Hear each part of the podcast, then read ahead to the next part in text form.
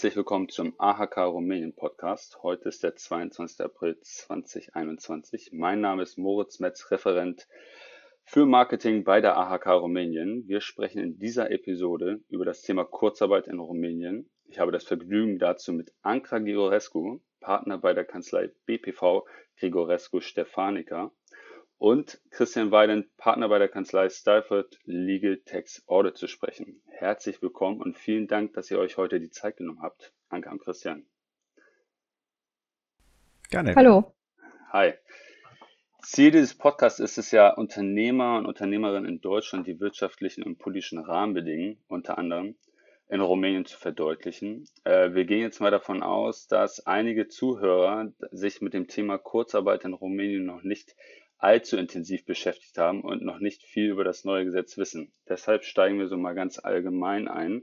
Und ich würde dich bitten, lieber Christian, äh, mal kurz vorzustellen, was das neue Gesetz denn genau beinhaltet. Gerne und äh, vielen Dank, Moritz. Die Kurzarbeit ist ein, äh, ein Rechtsinstitut, das dafür gemacht ist, Arbeitgebern in, ich sage mal, wirtschaftlichen Krisensituationen Vorteile an die Hand zu geben, ähm, indem sie die Arbeitszeit und die, die Gehälter betroffener Mitarbeiter, denen sie nicht 100% Arbeit anbieten können, einseitig zu kürzen. In, ähm, in Rumänien ist das äh, möglich. Man kann äh, um bis zu 80 Prozent der Tageswochen- oder Monatsarbeitszeit äh, der Mitarbeiter kürzen, wenn die bestimmten Voraussetzungen vorliegen. Ähm, das Ganze muss innerhalb äh, von, von einer bestimmten Periode, äh, zurzeit 30 Tage, äh, geplant werden und mit der Gewerkschaft oder Arbeitnehmervertretern, die im Betrieb sind, äh, vereinbart werden. Der Arbeitnehmer erhält dann nicht nur das Gehalt, das an die gekürzte Arbeitszeit angepasst ist, sondern zusätzlich ein Kurzarbeitergeld äh, das ähm, grob ausgedrückt 75 Prozent des ausgefallenen Grundgehalts beträgt. Das bedeutet, ähm, er bekommt für, für die Arbeitszeit, die er leistet, nicht nur das Gehalt, sondern die Differenz zwischen dem gekürzten und dem ursprünglichen Gehalt wird teilweise vom Staat ersetzt. Ähm, diese Differenz beträgt 75 Prozent, beziehungsweise die, der, der Anteil der Differenz beträgt 75 Prozent, sodass der, der Mitarbeiter letztendlich im Vorteil ist.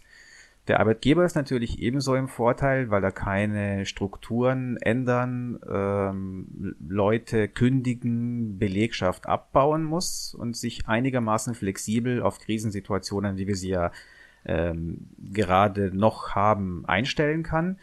Äh, für den Staat kann das Ganze auch vorteilhaft sein, aufgrund der Tatsache, dass Arbeitslosigkeit vermieden wird und ähm, das nicht nur äh, gut für die Statistik ist, sondern auch gut ist, da, da Arbeitslose ja bekanntlich auch Kosten verursachen.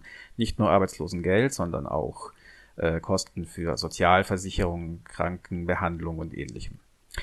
In äh, Rumänien ist das Gesetz seit dem 5. April geändert worden und mittlerweile aus meiner Sicht praxistauglich. Das war ein relativ langer Prozess, der vor über einem Jahr eigentlich in der AHK auch begonnen hat, denn ja. die, die Initiative kam ja aus der, aus der deutschen Wirtschaft hier in Rumänien. Ähm, glücklicherweise, allerdings mit relativ vielen Umwegen, kam es mittlerweile zu einer Gesetzesform, die aus unserer Sicht wirklich in der Praxis verwendbar ist. Was ich noch kurz dazu sagen wollte, äh, das System habe ich ja erklärt, ist, dass die, dass die Kurzarbeit zurzeit äh, noch eine Anti-Covid-Maßnahme ist. Das heißt, sie kann nur verhängt werden während des sogenannten Alarmzustandes, der hier aufgrund der, der Covid-Pandemie verhängt wurde und bis zum Ablauf einer Zeit, äh, einer Zeitspanne von drei Monaten nach diesem Alarmzustand. Das wären die groben Grundzüge. Ich denke, das sollte in diesem Moment ausreichend sein. Moritz, wenn du äh, zusätzliche ja. Informationen benötigst, bitte sag mir Bescheid. Okay, also ähm, wenn ich das richtig verstanden habe, es klingt so ein bisschen nach Kurzarbeit nach deutschem Vorbild, aber auch Kurzarbeit light. Kann man so sagen, in, in Deutschland ist die Regelung vor allem äh, im Zusammenhang mit der Pandemie ja stark ausgeweitet worden. Äh, die, die äh, Zeiträume sind in Deutschland viel länger und äh, die, die Möglichkeit der Reduzierung ist, geht meines Wissens sogar bis auf Null. In Rumänien äh, war allerdings, muss man sagen, keine weitergehende Lösung möglich, denn Rumänien hat keine 110-jährige Tradition der Kurzarbeit, wie das in Deutschland der Fall ist, sondern man musste das hier sozusagen aus dem, aus dem Boden stampfen, wenn man es so ausdrücken darf. Und das war natürlich ähm, nicht so einfach. Wir haben auch viele Nuancen, die es in Deutschen nicht gibt, zum Beispiel die Kurzarbeit für bestimmte Bereiche oder die Saisonkurzarbeit und ähnliches. Aber äh, die, die, der, die Gesetzesform äh, in, der, in der Fassung, wie sie jetzt vorliegt, ist aus unserer Sicht äh, zumindest für die Überbrückung von Krisen in, in Verbindung mit Covid gut brauchbar. Ich wollte es gar nicht diskreditieren. Ähm, ich glaube, dass ein großer Schritt nach vorne ist. Ähm, du hattest ein, zwei Vorteile schon angesprochen. Anka, könntest du vielleicht nochmal die Vorteile generell rausarbeiten für alle Parteien? Auf jeden Fall und ich danke dir ebenfalls, Moritz. Ähm, wie bereits von Christian angedeutet, äh, wurde durch die Entwicklung der, äh, des Kursarbeitkonzeptes grundsätzlich auf die Aufrechterhaltung der Arbeitsplätze in äh, Krisensituationen abgezielt. Ähm, die Einführung der Kurzarbeit stellt eine viel effizientere Möglichkeit äh, dar, äh, zur, zur Arbeitszeitverkürzung durch den Arbeitgeber äh, als die bislang in Rumänien bestehenden Möglichkeiten, wie zum Beispiel technische Arbeitslosigkeit oder Viertagewoche beziehungsweise äh, äh, kurze Arbeitswoche, so wie sie noch genannt wird. Allerdings äh, zu den Vorteilen, so wie du das gerne äh, hören möchtest, aufgeteilt auf die drei äh, wesentlichen Gestalten hier, die ähm, durch Krisensituationen ähm, beeinträchtigt sind, äh, würde ich äh, folgendermaßen ähm, aufteilen. Äh, die, die Arbeitgeber können nun bei Bedarf durch Einführung der Kurzarbeit relativ schnell die Arbeitnehmerkosten herabsetzen. Dabei können die Arbeitgeber die Tätigkeit der Arbeitnehmer entsprechend dem Bedarf anpassen und demzufolge äh, entsprechend kürzen und müssen nur die Kosten für die gekürzte Arbeitszeit tragen. Also das ist ein wesentlicher Vorteil für die Arbeitgeber. Die Herabsetzung der Mitarbeiterkosten wird jedoch ohne Kürzung der Arbeitsstellen erzielt. Wie gesagt, das ist unser Hauptziel äh, im Zusammenhang Kurzarbeit. Äh, und das bedeutet, dass die bestehenden Mitarbeiter, die oftmals infolge eines langwierigen Personalbeschaffungsverfahrens eingestellt wurden und anschließend eingeschult und im Arbeitsteam integriert wurden, äh, dadurch nicht entlassen werden müssen, sondern weiterhin im Unternehmen eingestellt bleiben mit allen positiven Konsequenzen selbstverständlich, die sich daraus ergeben. Äh, bei Wiederherstellung der Tätigkeit äh, wiederum, weil ähm, Ziel des, äh, der ganzen Unterstützung und des ganzen Konzeptes ist ja auch die Wiederherstellung der Tätigkeit für die ähm, Arbeitgeber und für die ähm, für das ganze Land im Allgemeinen. Ähm, bei Wiederherstellung also der Tätigkeit beziehungsweise des Arbeitsvolumens können die Arbeitnehmer wieder schrittweise oder sogar vor einem Tag auf den anderen wieder voll eingesetzt werden. Durch die neu eingeführten Änderungen des Gesetzes, für die wir allerdings äh, ähm, viel kämpfen mussten, wurde die schnelle Wiedereinsetzung der Mitarbeiter ermöglicht. Ähm, inwiefern?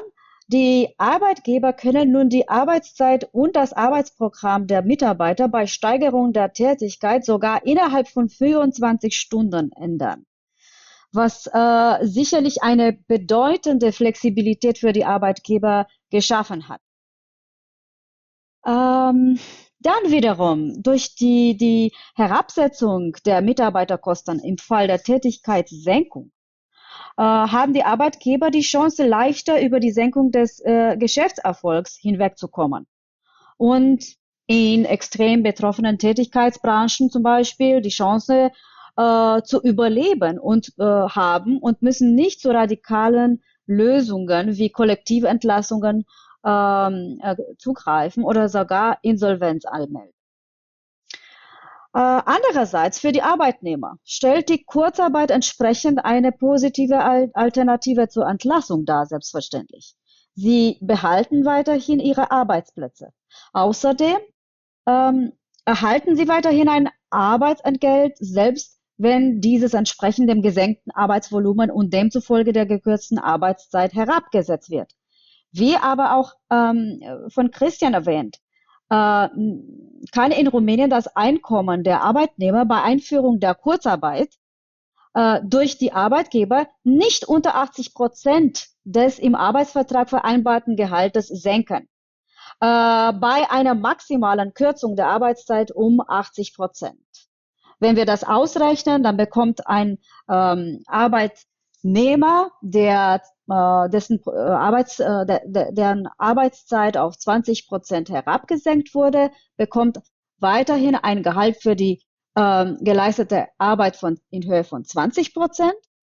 Und ähm, ansonsten 75 Prozent vom nicht äh, arbeitenden äh, Lohn bekommt er eigentlich als ähm, Kurzarbeitergeld vom Staat. Das sind 25 Prozent von äh, 80 Prozent äh, des, der gebliebenen Arbeitszeit, die nicht geleistet wurde. Und das führt eigentlich zu 60 Prozent, die addiert mit den 20 Prozent Gehalt für die tatsächliche Arbeitszeit zu einem minimalen äh, Prozent von 80 Prozent ausgerechnet aus dem im Vertrag äh, vorgesehenen äh, ähm, Gehalt. Ähm, selbst wenn es sich um kleinere Gehälter handelt, erscheint diese als ein akzeptabler Kompromiss zur Arbeitslosigkeit, würde ich sagen. Äh, gleichzeitig werden die bei der Anführung der Kurzarbeit weiterhin die Sozialbeiträge äh, äh, gezahlt, was dazu führt, dass die Arbeitnehmer weiterhin im Sozialsystem versichert bleiben. Ähm, und nicht zuletzt sollen wir auch über die Vorteile für den Staat ähm, kurz sprechen. Ähm, der Staat sichert ja die Zahlung des Kurzarbeitergeldes in Höhe von 75 Prozent, ja, ausgerechnet, wie das äh, Christian erwähnte. Ähm, dabei ist ja bekannt, dass Arbeitslosigkeit nicht nur Kosten für den Staat bringen würde, sondern auch die sozialen Probleme, die sich durch die gesteigerte Arbeitslosigkeit Raten ergeben.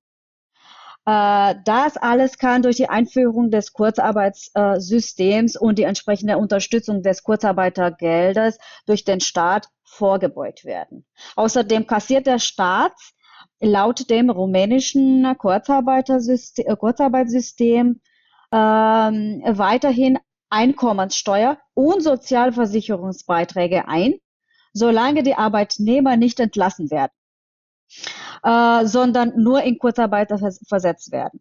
Ähm, was heißt das? Ähm, durch das in Rumänien eingeführte System erhält eigentlich der Staat einen Teil des Kurzarbeitergeldes durch die Steuern und Sozialabgaben zurück. Äh, bei Einführung der Kurzarbeit bis zu 50 Prozent als Beispiel erhält der Staat äh, höhere Beiträge als die gezahlten Kurzarbeitergelder für Gehälter, welche äh, auf das äh, Niveau des Durchschnitt, äh, durchschnittlichen Gehalts äh, auf Landesebene sind oder sogar für die ähm, höheren Gehälter. Äh, das ist eigentlich äh, ein, ein äh, guter Kompromiss auch für den Staat so betrachtet. So klingt's ja. Ja. Und jetzt davon ausgehend, dass jetzt einer, einige Unternehmer und Unternehmerinnen zuhören, ähm, was müssen die denn jetzt konkret tun, um so Kurzarbeitgeld für ihre Arbeitnehmer ähm, zu beantragen? Die Unternehmen müssen vor allem auf die Zahlen genau schauen und die und einschätzen, ob sich die vorhandenen Probleme, mit denen sie sich konfrontieren, durch die Einführung der Kurzarbeit äh, sich lösen lassen. Ähm, selbstverständlich ist die Kurzarbeit nicht eine Lösung für alle Probleme, selbst wenn es sich um Probleme in der Krisen Krisenzeit, äh, in der Pandemiezeit handelt. Äh, noch ist die Kurzarbeit in Rumänien, wie gesagt, äh, nur für Extremfälle äh, und äh, äh, für eine beschränkte Zeitspanne möglich, maximal drei Monate nach ähm, ähm, Beendigung des äh, Notbestandes oder der Alarm ähm, äh, die ja durch den Staat angemeldet wird, äh, vorhanden. Und außerdem ist die Kurzarbeit nur eine vorübergehende, zeitlich beschränkte Lösung. Ähm, sollten infolge dieser Analysen die Unternehmen zum Schluss kommen, dass die Kurzarbeit eingesetzt werden sollte, so müssen sie mit den Gewerkschaften und oder beziehungsweise mit den Arbeitnehmervertretern äh, eine Abmachung über die Einführung zur Kurzarbeit im äh, Unternehmen treffen. Das ist der erste Schritt.